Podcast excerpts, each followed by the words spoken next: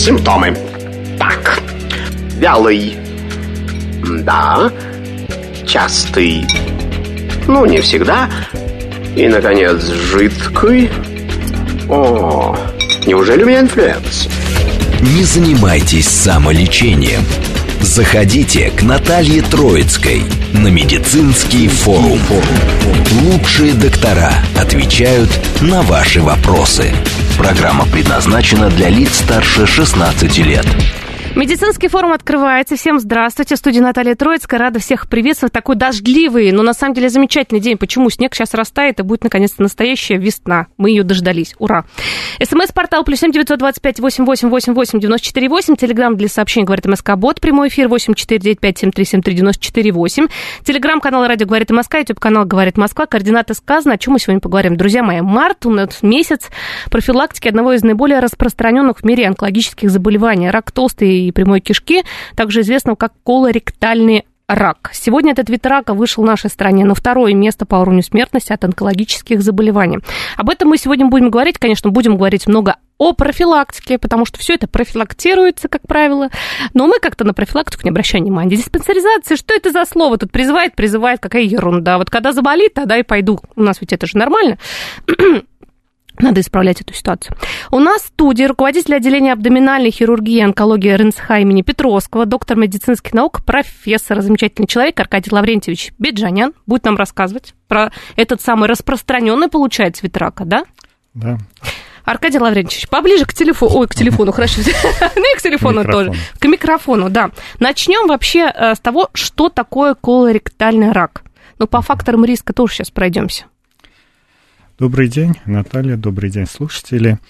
Колоректальный рак э, – это такое э, понятие собирательное, включает в себя рак ободочной кишки и рак прямой кишки. Они объединяются общими э, э, патогенезом развития, э, профилактикой, э, лечением. Поэтому их объединяют в один термин колоректальный рак – ну, прежде чем э, начать говорить о профилактике, э, необходимо э, несколько цифр привести. Статистика. На сегодняшний день этот вид рака э, занимает третье место в структуре онкологических заболеваний по э, выявляемости, по заболеваемости, э, уступая раку молочной железы, раку легкого, и занимает, как вы сказали, второе место в структуре смертности, уступая раку легкого. Вот, э, ежегодно по всему миру заболевает в год около 150 тысяч миллионов, миллионов. Э, человек, да. да, и э, погибает порядка 900 тысяч. Угу. Вот такая высокая э, смертность. смертность. А, Поэтому и э, заболевания, которые хорошо профилактируются, вы как отметили, месяц март э, уже традиционно э, принят э, проводить э, как э, месяц осведомленности колоректального рака, когда вот проводятся мероприятия для повышения именно осведомленности населения по признакам, по э, профилактике, как выявлять, э, э, на, на что обращать внимание, чтобы предотвратить этот вид рака. Угу. Вот сегодня мы как раз будем об этом очень активно говорить. Вот колоректальный рак, у кого чаще выявляют? У мужчин и у женщин? Либо тут как бы, ну, как бы нет никаких таких ну, гендерных по, различий? По миру э, есть некоторый перекос в сторону э, мужчин. То uh-huh. есть у мужчин чаще выявляют, несколько чаще выявляют, чем у женщин. По России статистика э, немножко другая. У женщин чуть больше, чем у мужчин. А, у мужчин чаще выявляется рак левой половины, то есть это нисходящий отдел ободочной кишки, сигмовидная кишка, прямая кишка, а у женщин а, рак чаще а, среди женщин встречается рак правой половины. Угу. Вот такая есть гендерная да, различия. различия. Да, да, в России и в мире. Скажите, пожалуйста, вот по поводу факторов риска.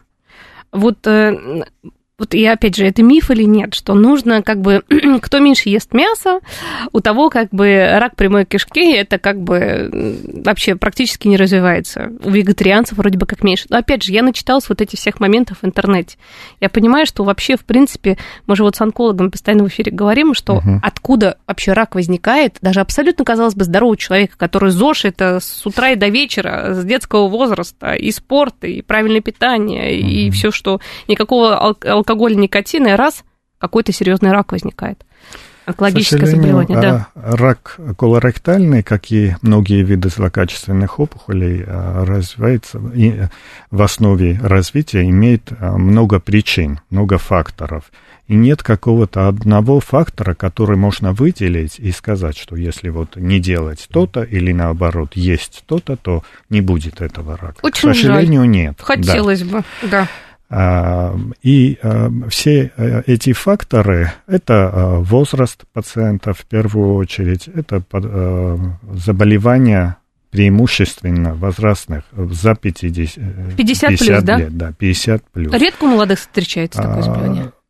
Ну, с каждым годом все uh, увеличивается. Вот это все молодеет у нас, да? Молодеет рак, увеличивается количество пациентов Э, злокачественной опухоли кишки. То есть вот э, возрастной фактор, э, наследственный фактор. Есть пациенты, у которых близкие родственники, первая линия, там мама, папа, болели злокачественными новообразованиями. Причем любыми? Любим, любыми, да. Но при, когда болеют колоректальным раком, а, тут еще больше вероятность заболевания колоректальным раком у этих пациентов, у этих людей. Вот это, наверное, одна вот отдельная когорта людей, которым нужно раньше, да, профилактировать да, да. вот это ну, заболевание. Об этом поговорим да. чуть угу. позже. То есть вот возраст, наследственность, фактор питания, диета, да, то, что Любимая ваша диета, да. ну, как врача, скажите, вот, вот на самом деле, вот самая лучшая диета какая? Просто у меня сейчас уже рейтинг диет от разных специалистов э, сейчас Понятно. в голове составляется. Ну, давайте да. Э, тогда, раз на диете остановимся, да. Э, начнем с мяса, которое вы затронули. Насколько вредно есть мясо? Да. Значит, были проведены исследования даже для выявления этого фактора, как э, фактора ухудшающего, вызывающего рак кишки. Э, и было выявлено, и сейчас э, вошло в рекомендации некоторых обществ, в частности, американского общества онкологов, которые рекомендуют в неделю около 500 граммов мяса принимать. Угу. Это считается безопасным количеством а, не, и не будет вызывать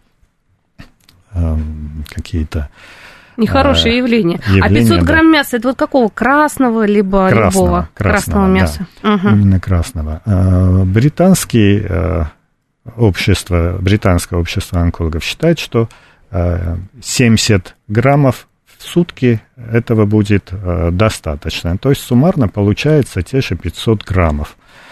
А вот в каком а, виде, кстати, это мясо? Извините, прерываю, но это очень важно, потому что у нас да. в виде шашлыков могут потреблять это мясо, понимаете? И как бы, да. В виде шашлыков, в виде колбасы, в виде любого переработанного с консервантами, это все усиливает канцерогенный эффект мяса. А этот эффект основывается на том, что после приема мяса в кишечнике образуются жирные кислоты, которые в большом количестве, которые обладают э, мутагенным и канцерогенным эффектом, э, приводят изменения мутации в гене, и э, клетка начинает бесконтрольно делиться. Ну, это вот основное, да. что отличает здоровую клетку от э, клетки злокачественной опухоли. А, вот то, что касается мяса. Значит, употреблять а, в умеренном количестве. В отварном виде, да? И желательно, да, не жареные, не копченые, не а, там, маринованные, к сожалению. Вот, вот, вот сейчас вот сезон шашлыков, а сейчас послушают, скажут, ну, конечно. Так. А, кстати, вот злоупотреблять вот таким вот мясом, вот колбасами, сосисками, копченостями, вот чтобы для, в принципе, для здоровья максимально, ну, здоровье не тронуто оказалось, сколько вот в месяц можно на самом деле, например? Знаете, вот нет таких э, данных там по количеству именно э, колбасы угу. или вот жареного мяса, Очень но зря. рекомендуется вот питание, если да. в один, ну, застолье съели да. там ну, не 70 грамм, а 200 или 300, то последующие дни сделать перерыв, чтобы средняя суточная э, была примерно 70 граммов. Угу. Тогда предполагается, считается, что эффект этот будет нивелирован. И э, есть еще э, фактор э, такой, как э, прием э, ну, рекомендуется да. Э, в плане диете принимать больше клетчатки, растительной пищи. Это все стимулирует работу кишечника, улучшает, ускоряет, улучшает моторику. И это способствует выведению вот именно этих канцерогенов, шлаков э, и э, всего вредного, которое может э, от мяса или от другого канцерогенного продукта оставаться и вызвать мутации. То есть прием клетчатки э, будет способствовать выведению, будет разбавлять uh-huh. и э, улучшать моторику. Легче выводиться будет это все из организма. Вот тут Вадим сразу спрашивает, здравствуйте, а сало считается красным мясом? Ну, ну вообще, кстати... Сало не красное мясо, да. но это животный жир, что тоже является в какой-то степени канцерогенным продуктом. А, любое жирное, жареное, а, вот это угу. все вредит, способствует развитию. А вот спрашивают, средиземноморская диета, вот ее врачи многие рекомендуют. Она как раз вот полезна для профилактики, Она например? Полезна. Это а, ну, морепродукты в основном, да, и если особенно в отварном виде, то это полезно, это хорошо. А, почему а, даже замечено по статистике, там даже не средиземноморская, а нашей полосе, сельские жители меньше болеют, чем городские. То есть это больше овощей, больше фруктов, больше натуральных продуктов и меньше жареных полуфабрикатов, фастфуда. консерватов, фастфуда. Вот, наверное, фастфуд, вот. вот город этим страдает. К сожалению, да. Это Городские жители, проблема, конечно. это бич, это и оширение, которое также является самостоятельным фактором, ухудшающим прогноз колоректального, а, увеличивает риски развития колоректального рака. А, это курение и алкоголь. Угу. То есть профилактических доз нет.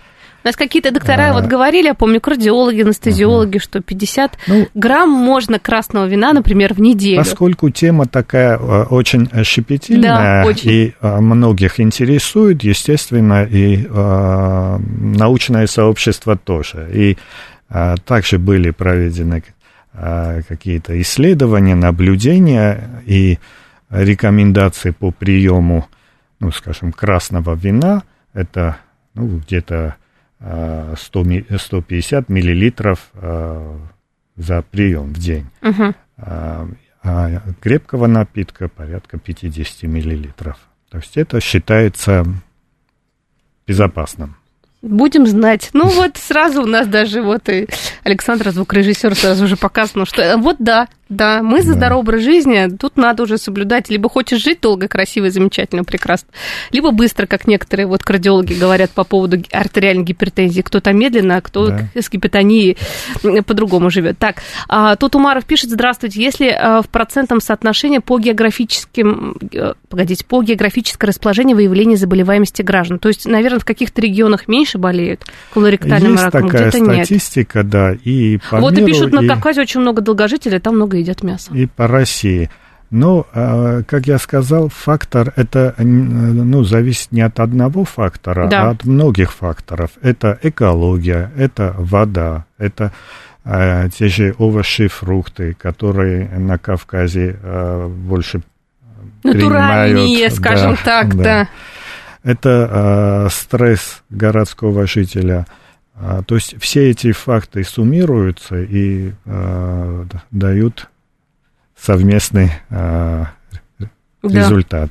Поэтому тут все не только мясо, конечно, Да, но... да. А, а, кстати, вот э, у меня вот такой вопрос. Ну, Аркадий извините, даже мясо, э, одно дело консервированное, там, которое привезли откуда-то э, в далекий город, Да. да. И другое дело, когда вот э, э, там в горах Свежее. свежее. Конечно. И вода вкусная, свежая. Ну, о чем мы говорим? И продукты питания вообще другие. Ну и Конечно, стресс. Мне конечно. кажется, стресс это вообще основа всего. Ну. Ну, всех имеется в какой-то степени, да. да. Поэтому где-то, может быть, это полезно, в каком-то виде спорта, может быть, э, ну, это такое Да. состояние. Давайте о симптомах поговорим. Вообще, это важный момент. Почему? Потому что э, у нас, к сожалению, что касается особенно там желудочно-кишечного тракта, у нас же Мгм. симптомы любят снимать по рекламе телевизионной, и не только в интернете. Фармацевты, сам Бог велел. Сейчас столько зайдешь, каких только препаратов нет, все устранит.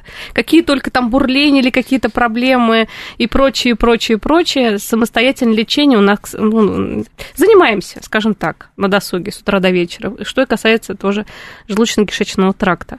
Э, Какие симптомы, что действительно тут не надо их устранять, а нужно идти к специалисту? И вообще, как часто, например, делать тоже УЗИ желудочно-кишечного тракта? Мгм. Гастроколоноскопия, это, конечно, отдельная, отдельная тема. Кстати, почему-то она у нас прям... Ну вот об этом говорят, говорят, что нужно с какого-то возраста это делать. Не надо стесняться, бояться, потому что всякое может быть. Вроде здоровый, здоровый Да, человек ходит, да. а там бах, и уже совсем не здоровый. Да. Какие симптомы, на что обращать внимание? А, В первую очередь, поскольку речь идет о толстом кишечнике, то есть мы, э, пациенты, должны обращать внимание э, на стул, э, что это могут быть примесь крови, это может быть слизь в стуле, неустойчивый стул, когда там запоры сменяются диареей, Мгм. Какие-то болезненные ощущения, спазмы, э, часто повторяющиеся, а, общая слабость немотивированная может быть признаком анемии, э, когда постепенно, по чуть-чуть человек теряет кровь из опухоли. Опухоль это рана на кишечнике. Да? И, То есть кстати, вот- с анемией очень часто ходят до победного, да. когда уже там гемологин, ферритин и все остальное куда-то ушло, и врач говорит, вам надо искать причину. да, Ну да, что делает человек? Он принимает железо в неограниченном Да. количестве и устраняет сам. Как К будто сожалению, такое видим, а, и нередко, когда а, ну, анемия, и в первую очередь, а, не хочу обидеть терапевтов, но Да. назначается препараты железа для повышения а, уровня Железо. ферритина. Да, И, не ищут причину, Да. вот что самое обидное. А, Вот а, это важный фактор. Мгм. То есть э, немотивированная слабость, э, э, похудание, все это должны подталкивать на мысль о том, что что-то не так, надо идти обследоваться. И э, как часто это делать в профилактических целях, даже если ничего не беспокоит. Да, даже э, в советские времена это начиналось э, э, профилактически раз в год там, с предприятий, на, на работе всех там, в Отправляли. автобусы, да, Вперед. вперед Да-да-да. на диспансеризацию. И это э, давало свои результаты. Сейчас это потихоньку все возобновляется, и э, увеличивается выявляемость на ранних стадиях, именно на таких профосмотрах. Мгм. Выявляют ранние стадии заболевания, что, э, конечно, облегчает и лечение для пациента, э, ускоряет это лечение и имеют эти пациенты э, лучший прогноз, чем Мгм. пациенты, у которых выявили. Даже э, если взять двух пациентов одной и той же стадии заболевания, у одного есть жалобы, у другого нет. Вот у того, у кого нет жалоб, прогноз лучше, чем у того, у кого есть. Хотя стадия одна и та же. Вот Вот, такая да. статистика. Поэтому вот От чего это случайно, зависит, да. а, когда находят, а, пациенты, как правило, имеют лучший прогноз, чем когда уже на- начинает там что-то а, беспокоить. Мгм. А вот тут вопрос от слушателя. Кал на скрытую кровь. Анализ заменяет ли колоноскопия. Вот многие же вот торгуются с врачом, вот честно. У меня Да, даже да, знакомых да. нет, очень боятся эту процедуру, очень. Лучше я сдам анализы и успокоюсь, и ничего у меня там нет, все, отстаньте от меня. Либо просят просто КТ, МРТ, э, кишечника, чтобы там что-то посмотреть. Конечно. Ну, на скрытую кровь на самом деле хороший скрининговый метод, простой, легкий, дешевый. А, Если выявляются кровь, тогда обязательно пациент а, должен быть направлен на колоноскопию. Мгм. И а, там а, ректоскопия, ректороманоскопия, проктоскопиография, это не заменяет колоноскопию. Именно весь кишечник должен быть осмотрен. А бывает и э, ситуация, когда э, скрытая кровь в кале есть, но там нет опухоли. Такое тоже может быть. Это любая эритроциты попали э, в желудочно-кишечный Мгм. тракт. Это могут быть, может быть и желудка, двенадцатиперстной кишки, там гастрит. То есть не одно, так другое, хорошо, Да. ну хотя бы Ну, самое да, страшное, да. А, Это может быть э, зубы, а, то есть что-то попало, э, ну, кровь попадает в желудочно-кишечный тракт, и анализ очень чувствительный может показать наличие скрытой крови. Но, тем не менее, в первую очередь необходимо исключить самое плохое, да, злокачественную опухоль. Да, поэтому... Поэтому это хороший метод, но не заменяет колоноскопию. Если э, этот тест положительный, обязательно необходимо сделать колоноскопию. Тем более колоноскопия сейчас э, под седацией Ну, делается. на сегодня, Да. да, практически, э, если не во всех, то во многих э, клиниках э, Москвы делается это под седацией. Как правило, там пациенты уже, зная, что это под седацией, уже соглашаются сдавать сразу и гастро, и колоноскопию.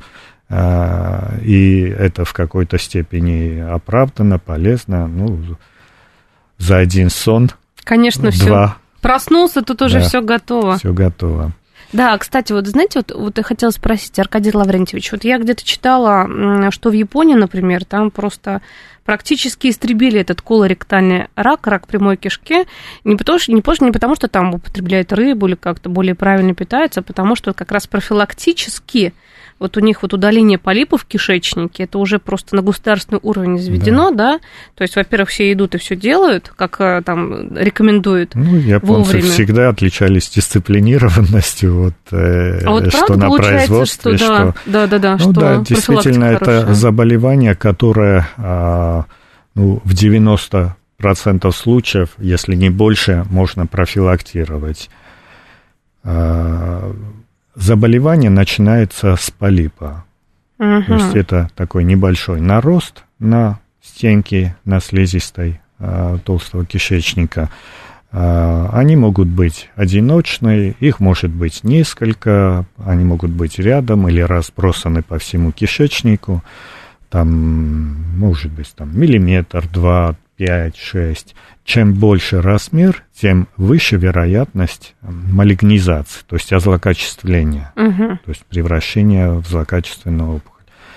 Э, То есть э, с размером э, вероятность малигнизации коррелирует.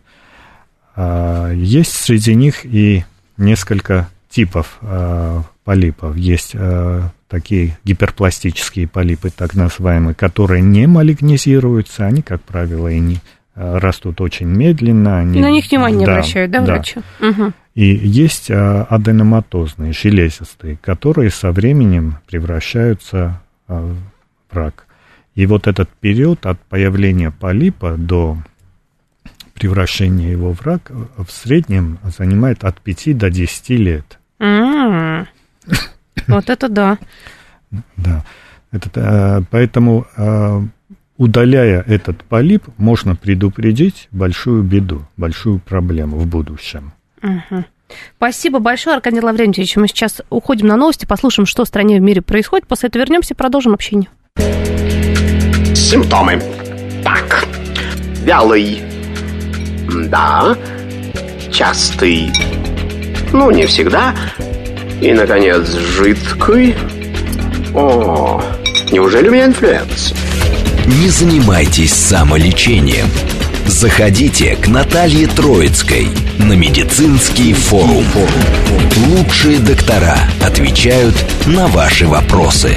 Продолжаем наше общение. У нас в студии руководитель отделения абдоминальной хирургии и онкологии РНЦХ имени Петровска, доктор медицинских наук, профессор, онколог-хирург Аркадий Лаврентьевич Беджанян. Говорим мы сегодня о колоректальном раке, дорогие друзья.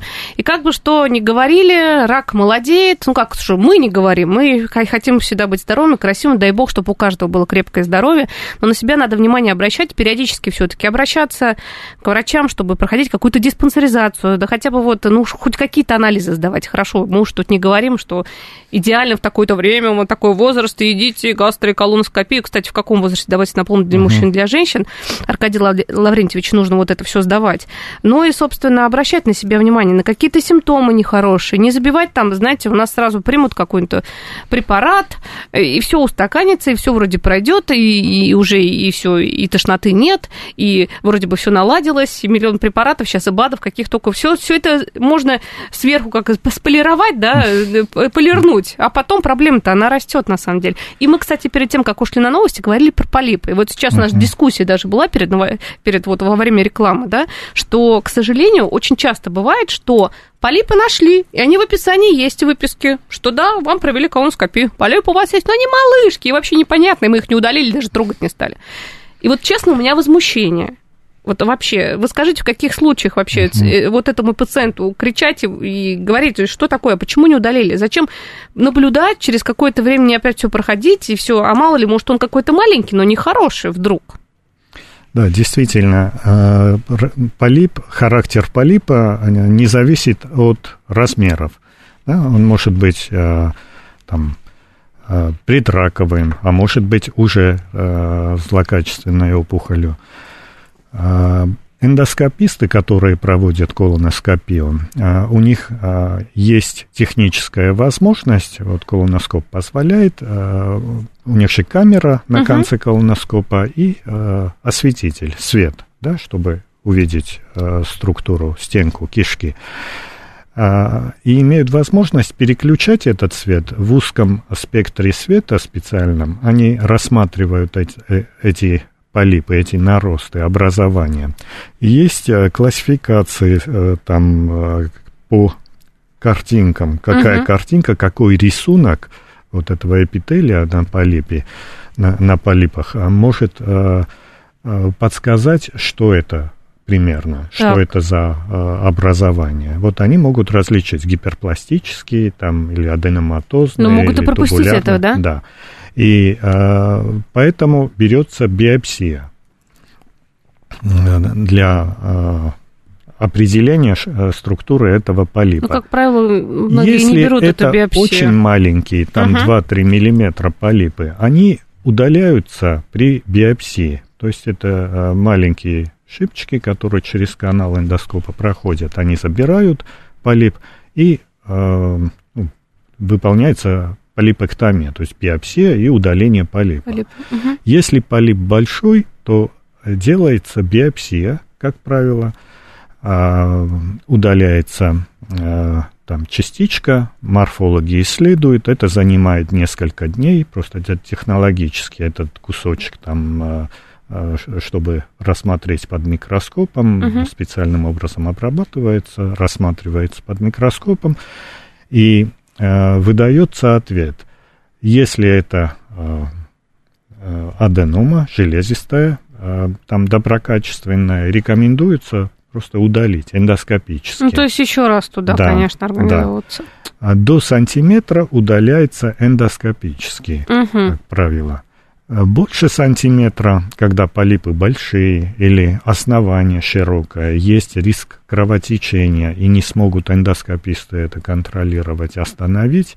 Когда есть такие риски, э, эти полипы удаляют хирурги. Но э, предварительно эндоскописты помогают нам, ставят метку угу. ну, как татуировку в этой области, на стенке кишки. И когда мы заходим в живот, а, как правило, эти операции выполняются лапароскопически, угу. где мы не имеем тактильной чувствительности, мы не, не можем потрогать кишку руками да. и найти этот полип, то мы ориентируемся на эту татуировку, которую Мгм. оставили нам Эндоскописты. эндоскописты, да. То есть такую черную метку, точку, пятно, там на стенке кишки мы знаем, где этот полип. Э, э, Идем туда, кишку мобилизуем и э, вс- вскрываем, удаляем или выполняем резекцию кишки в зависимости от размеров полипа. А почему нужно делать биопсию, не сразу удалять? Как бы Да. вот э, у вас этот вопрос Да, был, да, да, да, насколько да. я понимаю. Потому что если, как я сказал, не всегда коррелирует, может быть маленький полип, а там уже злокачественные клетки злокачественной опухоли. Тогда тактика уже другая. Тогда уже не полип удалять нужно, а сделать онкологическую резекцию по онкологическим принципам, отступя от этого Это уже другое от абсолютно. этой опухоли Да. там выше, ниже, то есть проксимальнее, дистальнее, э, и резицировать кишку вместе с сосудами, с лимфоузлами, то есть со, всем, э, со всеми путями лимфооттока, чтобы не оставить там клеток э, опухоли. Это уже То есть другой это подход, уже да. другой подход. Поэтому э, важно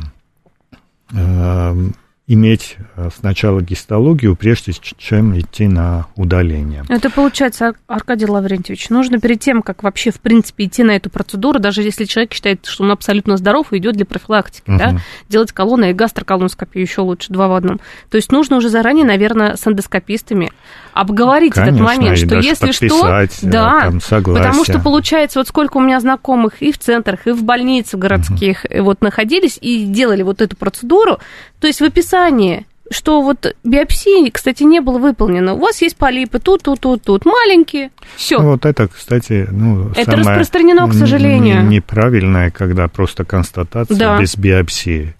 Если нет возможности биопсии, ну, не знаю, лучше не делать, потому что сама подготовка к этой процедуре а, не самая приятная. Ну да. То есть И подготовка, и сама а, процедура, тем более без наркоза, да. У там возрастных пациентов, пациентов э, с проблемами с сердечным нарушением ритма на фоне приема большого количества жидкости и выведения выводятся электролиты, э, срываются ритмы.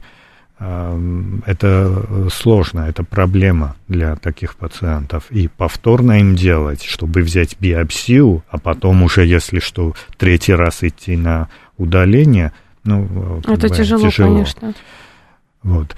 А, К сожалению, бывают ситуации, когда э, увидели, убрали, да, как Мгм. Пожелал пациент и как счел необходимым а, эндоскопист, а там а, пришла злокачественная опухоль. И в таких ситуациях пациент встает перед дилеммой, что дальше делать, да? Да. А, наблюдать дальше или идти на резекцию кишки. Э, Поставить в этом месте метку для хирурга, и хирург идет на а, резекцию этого участка кишки. Это, ну, операция а, не маленькая, э, с определенными рисками, как любая операция. Да. А, Пускай это лапароскопическая, но тем не менее. Вот. Или просто наблюдать. Но а, всегда в голове будет сидеть, что а вдруг там клетки остались, да? Же убрал. срезал, Да, да, да, да. а мы не знаем, что там в основании. Вот, а вдруг там осталось, а вдруг будет расти. К сожалению, и а, бывают ситуации, когда местно ничего, а через какое-то время находят метастаз в печени. Такие ситуации тоже были. И а, ну, мы склоняемся больше и более агрессивной тактике к резекции этого участка, а, чтобы предотвратить Мгм. дальнейшее распространение. Ну, потому что, да, они же, там уже не увидишь эти клеточки, которые, Да, вот вы сказали, да. что могут зреть, зреть, зреть, и потом раз, и уже метастаз везде. А вот, кстати, вот мне знаете вопрос, Аркадий Лаврентьевич, на, на каких стадиях, как правило, ну, пациенты обращаются вот с раком прямой кишки, например?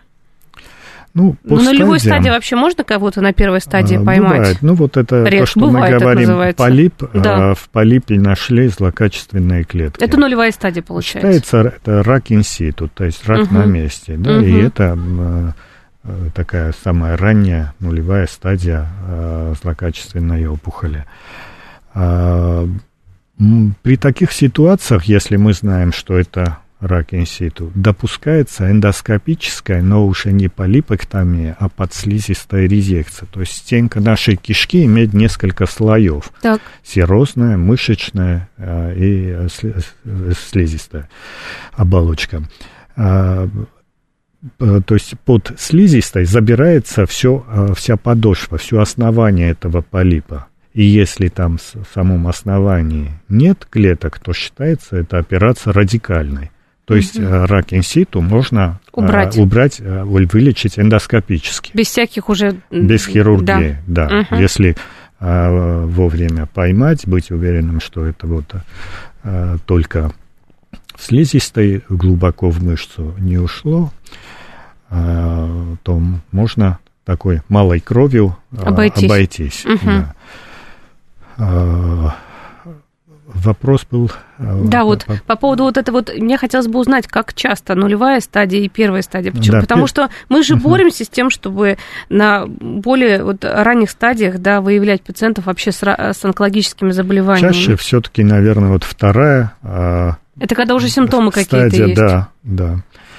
Угу. И эм, несколько реже, э, там, третья, четвертая. Но дох... все равно да, дохаживаются да, до таких стадий, когда да, уже там все везде метастазируется а, и прочее. Ну, надо сказать, это один из раков, когда а, при четвертой стадии, а, при метастазах угу. отдаленных в печень, в легкие, мы поэтапно удаляем а, в кишке первичную опухоль, потом метастазы в печени, потом наши коллеги резицируют легкие, и мы имеем э, таких пациентов, которые вот, э, угу. больше 15 лет наблюдаем.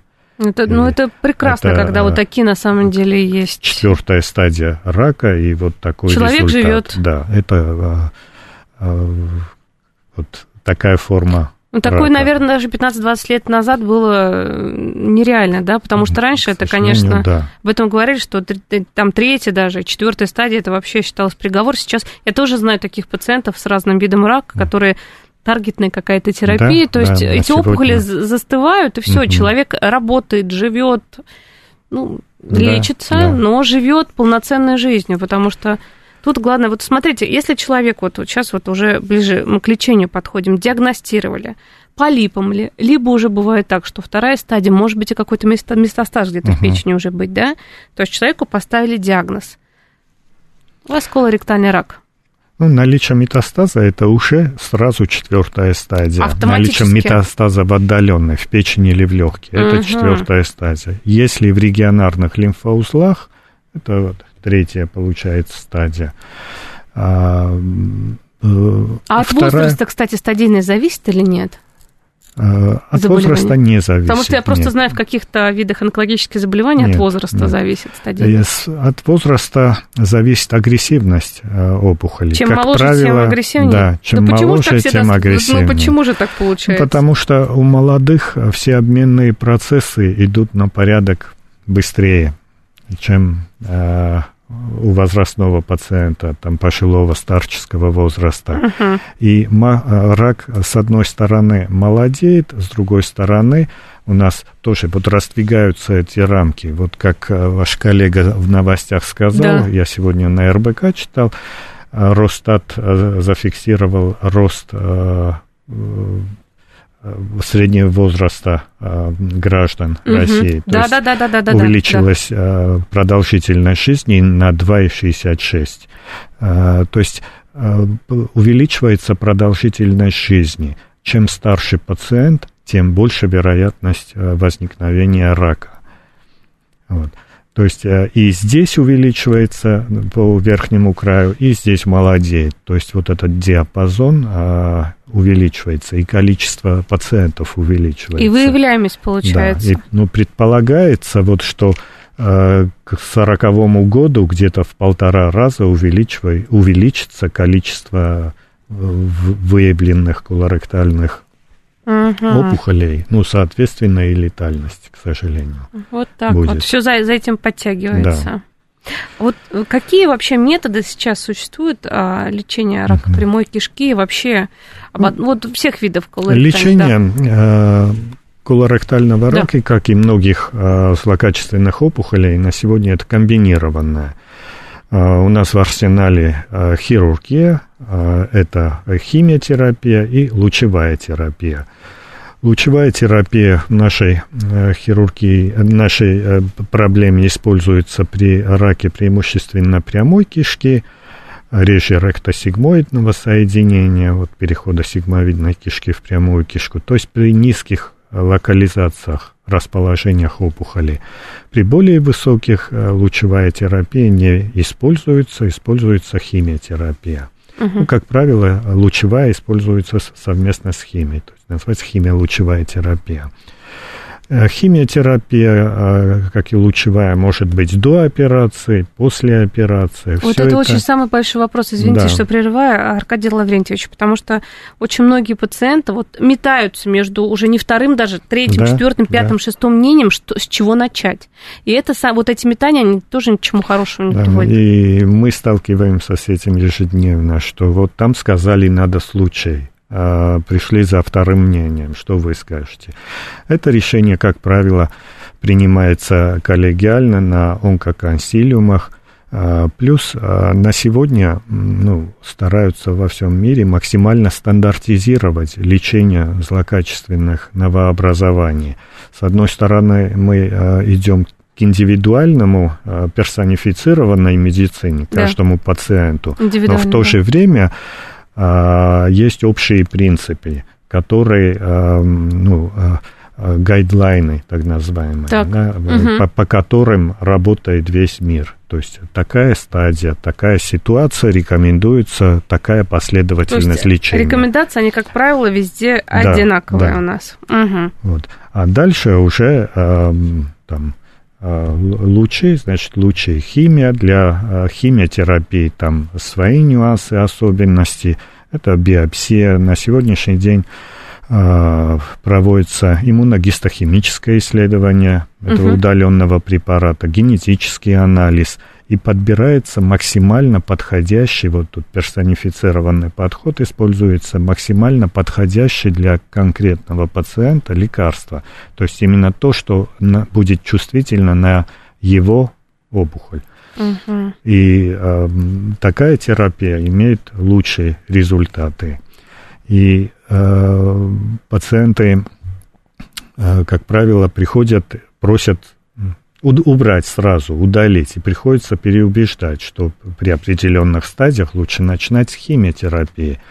И всегда, а, когда мы оперируем а, пациента скажем, после химиотерапии, когда опухоль уменьшилась, так. у них результат лучше, чем если мы бы сразу прооперировали. Вот, это многим пациентам нужно об этом задуматься, потому что все же хотят сразу избавиться, да, а потом да. уже химия, лучевая, еще какая, все виды лечения, пожалуйста, Но все сразу потом. уберите. Но сразу да. уберите. Ну, приходится вот показывать, рассказывать. Как психологу уже э, убеждать. Да, да. И э, после химиотерапии на фоне регресса опухоли а хирургия, ей результат лучше, чем на фоне прогрессии. Угу. То есть вот есть такая статистика, такая закономерность.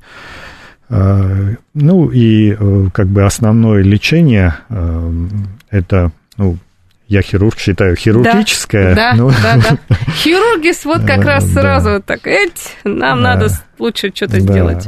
И э, химиотерапия, лучевая терапия, конечно, без них на сегодня никак. Это, это комбинированное лечение, комбинированное лечение. А кто-то вот боится, наоборот, э, хирургического лечения. Давайте вот, вот все виды лечения, да, лекарственные. Ну, к сожалению, лекарствами и лучевыми методами полностью а, излечить, а, особенно на больших стадиях, невозможно. Есть ситуации, когда на лучевой терапии получаем, особенно небольшие опухоли, получают полный регресс. Угу. Полностью то есть без потом хирургических да, уже вмешательств. Полностью исчезают. Но есть проблема. Во-первых, как понять, что ну, сверху нет, да, взяли, но по МРТ показывает стенка утолщение стенки. Что это, а, да? Да, там может быть опухоль, и у э, там части больных в течение первых двух лет в этом месте, если не оперировать, начинает расти опухоль. И в, попадешь в, эту, в эти 20% или нет, ни, никто Тут не лучше знает. не рисковать. Вот э, это всегда проблема. Угу. Есть такая тактика, э, по-английски watch and wait, э, посмотри и подожди.